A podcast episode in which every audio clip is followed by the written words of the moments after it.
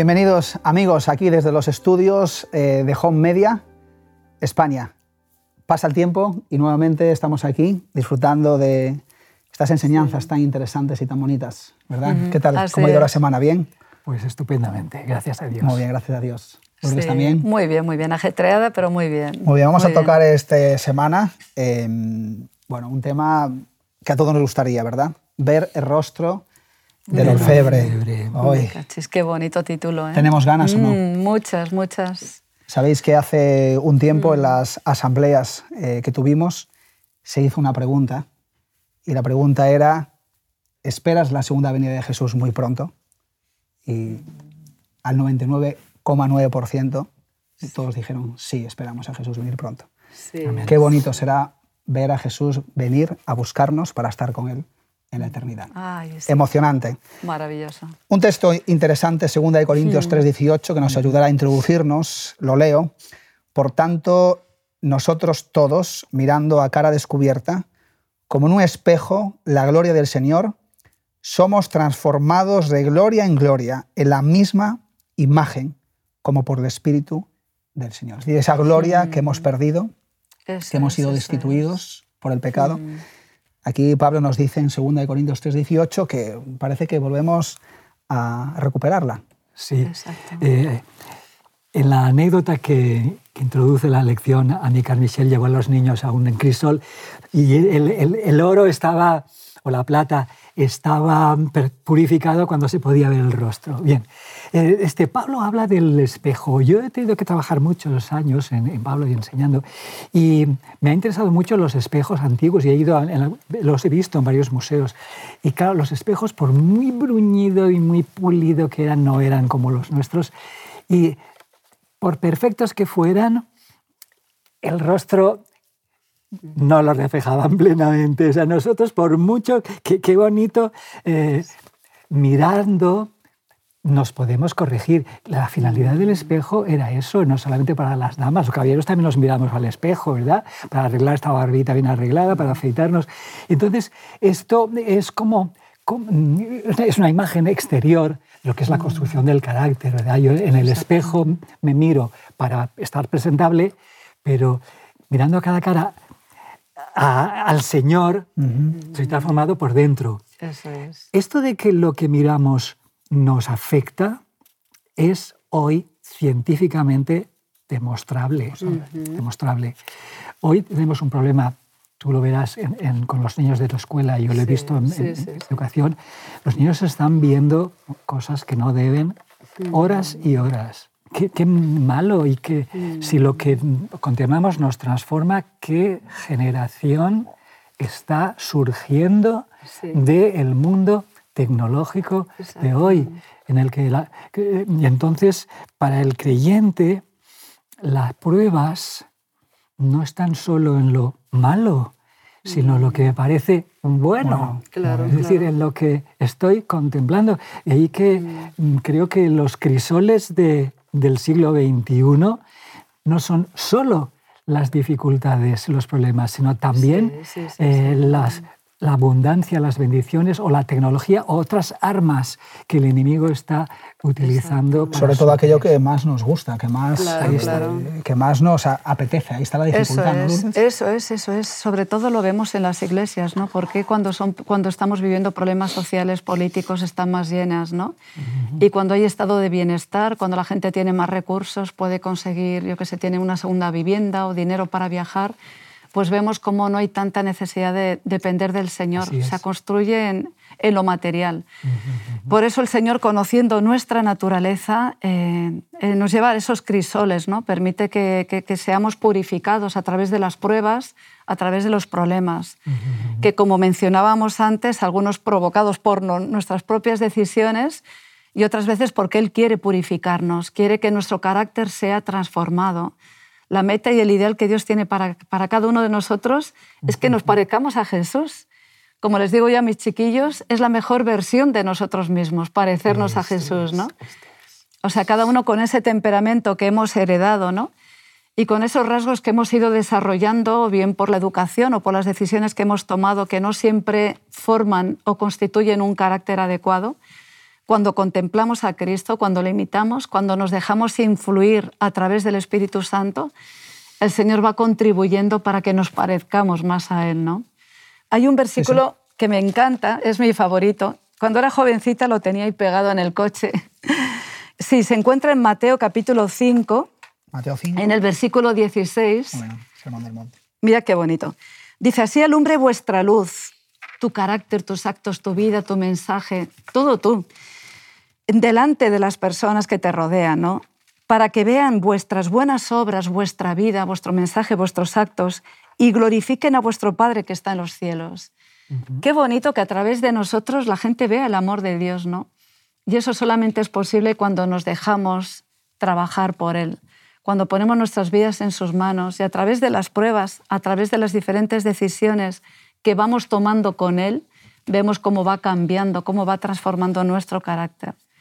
O sea que, que, eh, Roberto, ahora te dejo.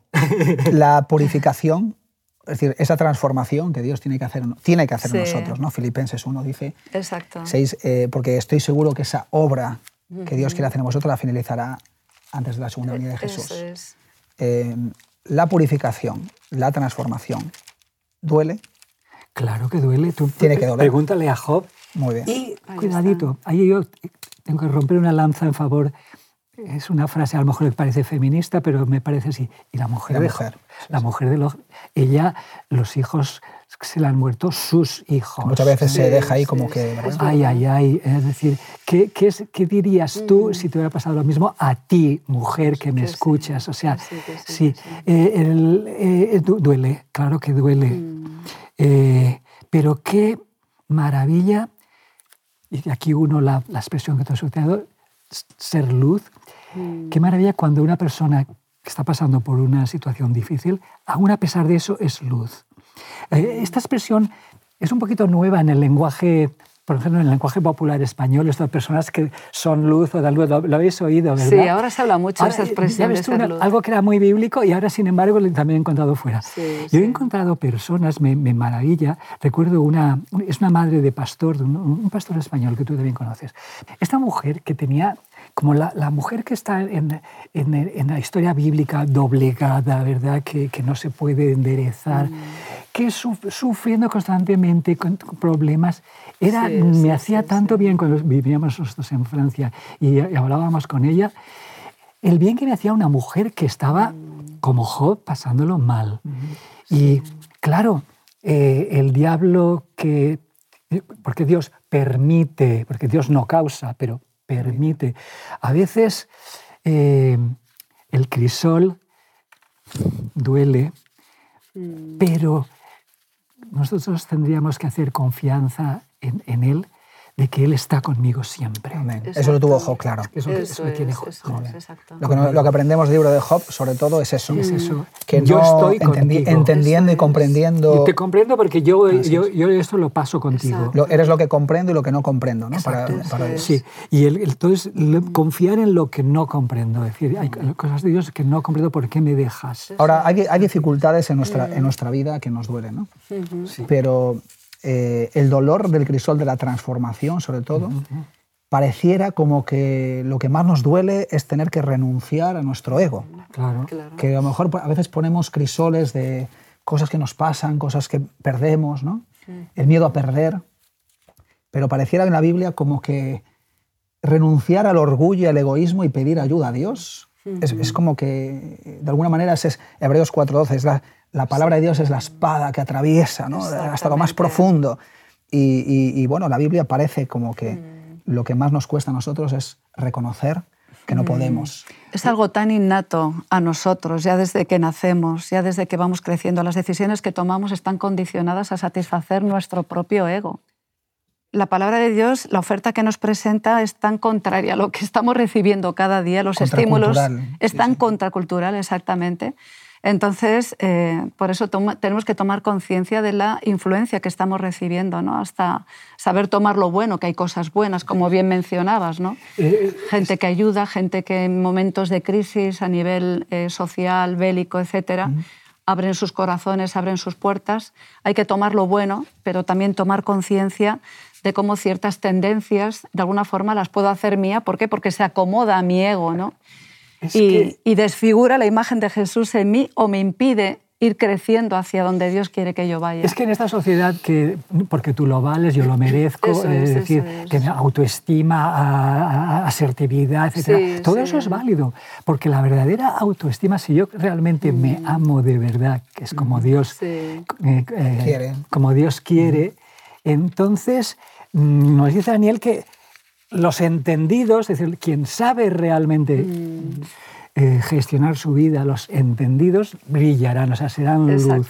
Y esto, es, este texto de Daniel me, me resulta interesante porque la verdadera sabiduría pues está precisamente, a, ver, a veces en esta dependencia, o sea, está precisamente en esta dependencia. En reconocer. Sin reconocer que este mundo no es solo lo que vemos, no es solo lo que mm. ocurre, sino que eh, esto mm, que hay que leerlo en Job, pero que viene al cabo de muchos capítulos, mm.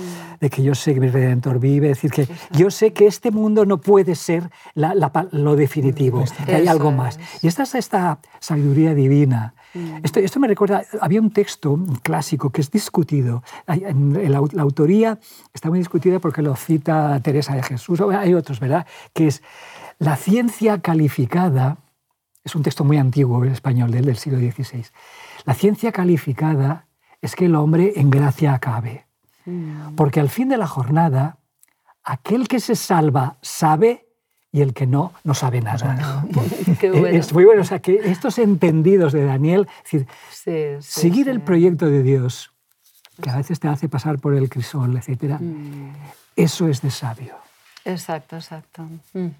Por eso necesitamos la sabiduría y la humildad para pedirle a Dios que ayuda. Y el libro de Job está clasificado. Y quizás hay, hay muchas personas en este mundo que a veces sufrimos porque no, nos cuesta. Eh, nuestra batalla, incluso diría yo, de la fe, no se trata en hacer, sino se trata en rendirse delante de Dios. Exactamente, eso es. Se trata más bien de, Señor, haz en mí lo que, lo que yo no, de ahí que el, el, libro, primer libro de los libros de sabiduría, que se llaman los libros sapienciales en la Biblia, es el libro de Job.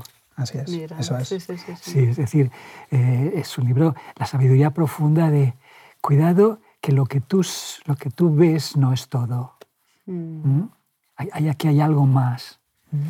Por eso las preguntas de Dios a Job, tú entiendes cómo funciona el, sistema de las nubes, o sea, cómo yo mantengo esta tierra fértil, ¿lo entiendes? No. Entonces, ¿cómo vas a entender que yo te puedo mantener en una realidad, o sea, que yo puedo tener una realidad otra que la terrestre. Por eso el libro de, Job, capítulo 42, versículo 3, eh, dice, es verdad que yo hablé de lo que no entendía.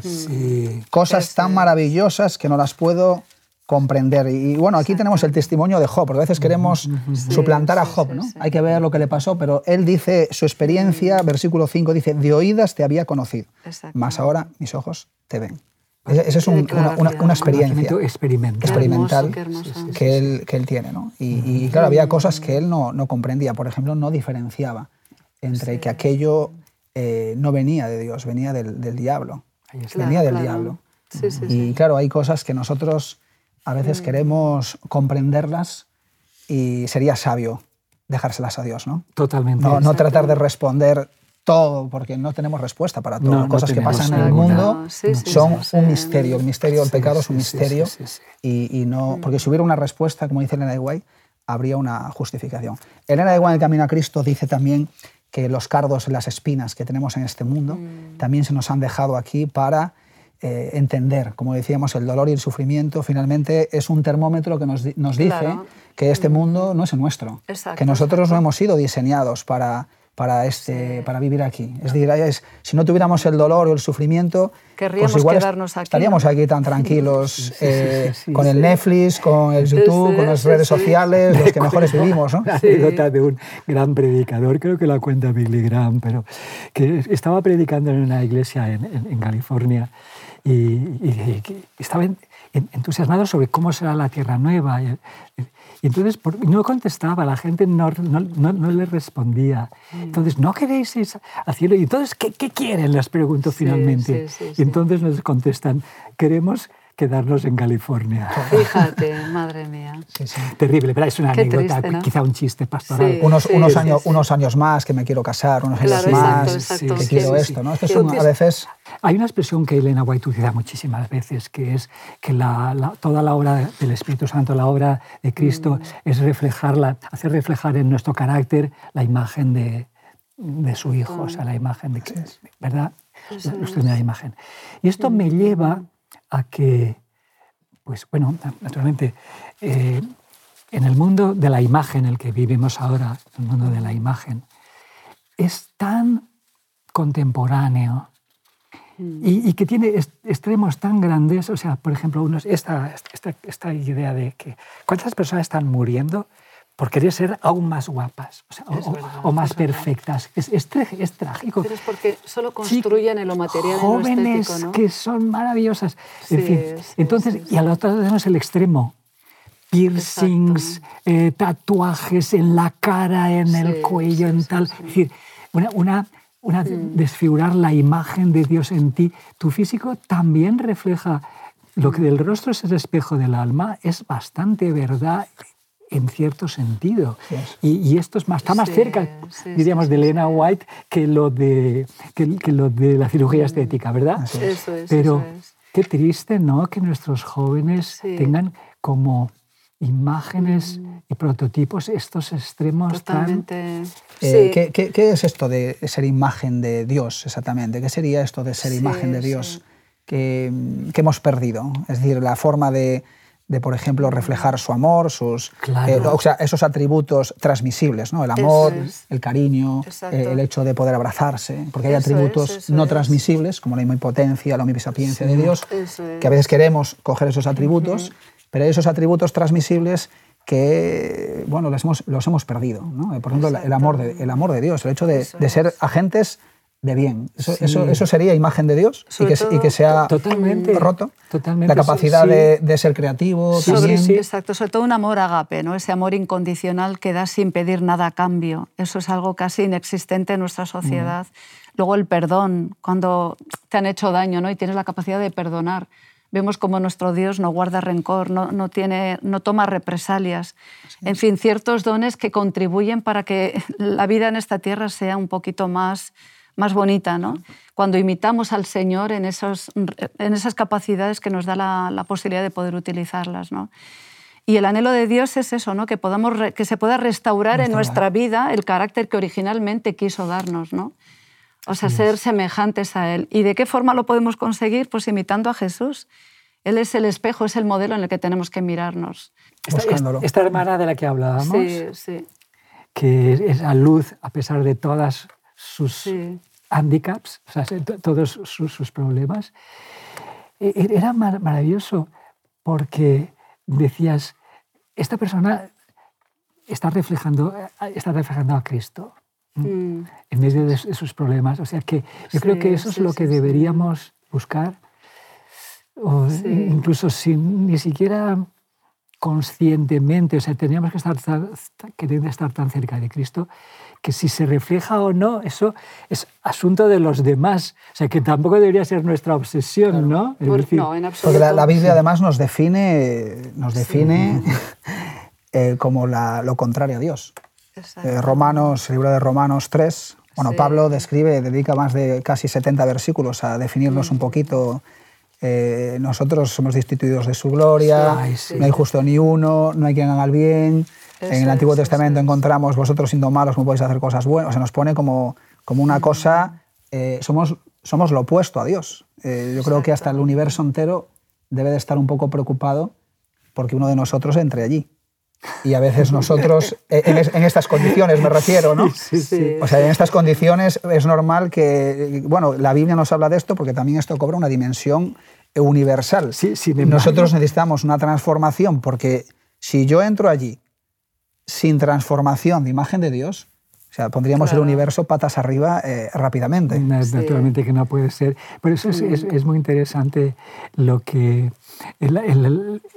la, idea de Dios era esa, que sí que nos pareciésemos, ¿verdad? Imagen y semejanza es que es algo que tendremos que tener muy en cuenta. No, es que fuéramos iguales a Dios, sino que somos destellos, que, reflejáramos sí, sí, sí, Yo creo que el que es más perfecto nunca se verá bonito, ni por dentro ni por fuera, sino que siempre dirá, Señor, transfórmame. Pero sí que tiene, razón que es, es, maravilloso el ser humano. E, esto no mm. puede surgir de ninguna manera del azar. O sea, del azar solo sale el, el error, ¿verdad?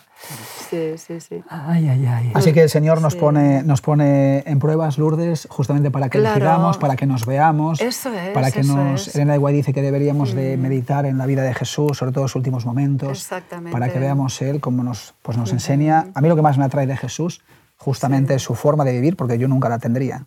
Exacto. Yo no soy un ejemplo de perfección, sino de quizás de gracia. Sí, porque a veces nosotros hablamos ¿no? en ámbitos más eh, cristianos, ¿no? el hecho de ese perfeccionismo, esa perfección.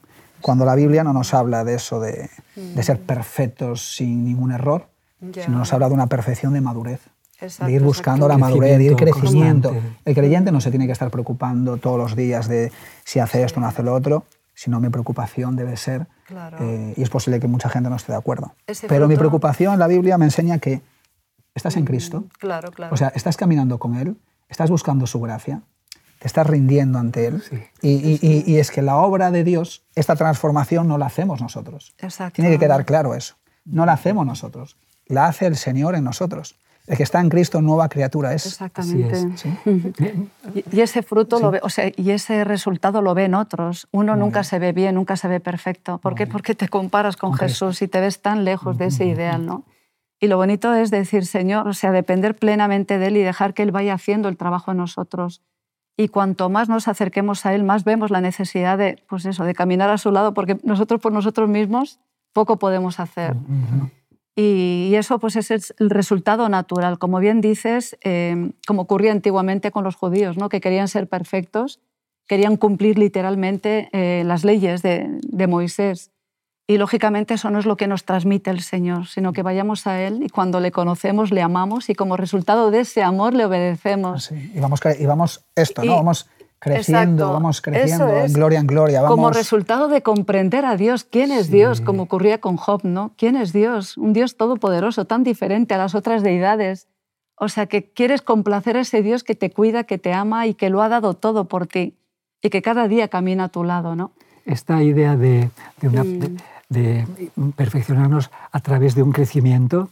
E-, esa es, creo que es la, verdad, porque el bebé, el bebé es perfecto porque ha alcanzado el desarrollo que le corresponde. O sea, que en realidad la noción de perfección en la Biblia no es una noción estática, es. es dinámica de crecimiento. Porque de hecho, ni en toda la eternidad llegaremos a un punto hasta aquí, sino que toda la eternidad estaremos creciendo, creciendo, creciendo. Me hizo muy, muy bien. Yo, yo he nacido en un pueblo que le llaman la ciudad de la música, Liria, donde hay, es el porcentaje más alto, dicen, del mundo de niños que estudian música. Mm. Y, yo, mis padres no me, no me mandaron, no me, bueno, pues yo no quería, no iba. Por cierto, no me mandaron a la escuela hasta los 10 años, luego ya que los niños ya llevaban mucho tiempo practicando. Y recuerdo uno de mis compañeros, yo iba allí a, que terminaran para poder jugar, porque ellos iban después de la escuela a, a practicar. Pa, pa, pa, pa, pa, con las trompetas, con el trombón, con todo. Y había, me acuerdo uno, compañero mío de clase, que decía, maestro, le decía en, la, lengua local, ¿cuándo tocará igual de bien que, que usted? Decía. Él decía, tú, calla y practica. Muy bueno. Eso me parece. Ay, cuando a, a, la perfección, tú calla y practica. Claro. es que ay, Finalmente, finalmente de eso se trata la vida en Jesús. Se trata de, de, crecer, se trata de, madurar, se trata de buscar. En el, en el crisol y, y, cada vez me reflejarás mejor. Amén. Mm, amén. Exacto, exacto. Así es. En el Mateo, para terminar y antes de pedirte, Roberto, si puedes hacer una oración para concluir, Mateo 25, ¿verdad? El juicio divino, el versículo 31. En adelante aquí tenemos algo que alguien ha dicho alguna vez, que este es el juicio de los sorprendidos, porque todo el mundo se sorprende aquí. ¿Yo? Unos eh, yo, o sea, yo soy salvo, pero cuando yo he hecho estas cosas? y el otro que dice, pero, pero yo había hecho esto y esto, ¿cómo es posible que no entre ahí? ¿no? Entonces, el, el, punto principal aquí, en este juicio, es eh, no, no lo que hacemos, sino el carácter. Totalmente. el Señor, en ese juicio eh, que se le ha dado, que nos habla del libro de Daniel, ¿verdad? Capítulo 7, nos habla de cómo se va a ver en nuestros corazones si, nuestro, si nuestra vida se ha podido reproducir o no el carácter de Dios. Eh, no se trata de, de, los errores, se trata si está el Señor ahí. Y es algo que nosotros deberíamos de, como dice Pablo, eh, preocuparos de vuestra salvación, con respeto, ¿verdad? Eh, como algo interesante, porque no podemos perder la eternidad por algo que estemos pasando aquí que es insignificante. Así que con este deseo nos podemos despedir queridos amigos, que Dios bendiga. Le vamos a pedir a Roberto que pueda hacer una oración también por, por nosotros y también por las personas que nos escuchan desde sus casas, que puedan estar atravesando ahora mismo momentos de dificultad, que podamos agarrarnos del Señor y saber que después de la tormenta viene la calma. Como dice en mi tierra, eh, los vuelos marineros no se hacen en el mar en calma. Claro. ¿Oramos? Señor, eh, tú sabes cuántos de, de nosotros están pasando por el crisol y queremos pedirte que no nos olvidemos nunca de que tú estás ahí mirando y que estamos aguantando por tu poder y por tu gracia, por tu espíritu, vamos reflejando cada vez mejor tu rostro. Amén. Danos la seguridad absoluta de que tú estás con nosotros en medio de cualquier problema. En nombre de Jesús te lo agradecemos. Amén. Amén. Amén. Amén. Te invitamos a tener una experiencia más allá del sábado, convirtiendo tu unidad de acción en una iglesia de hogar, en donde la Biblia, la oración intercesora, la fraternidad y la testificación sea vuestro estilo de vida. Así experimentaremos un poder renovador en la iglesia y en el cumplimiento de la misión.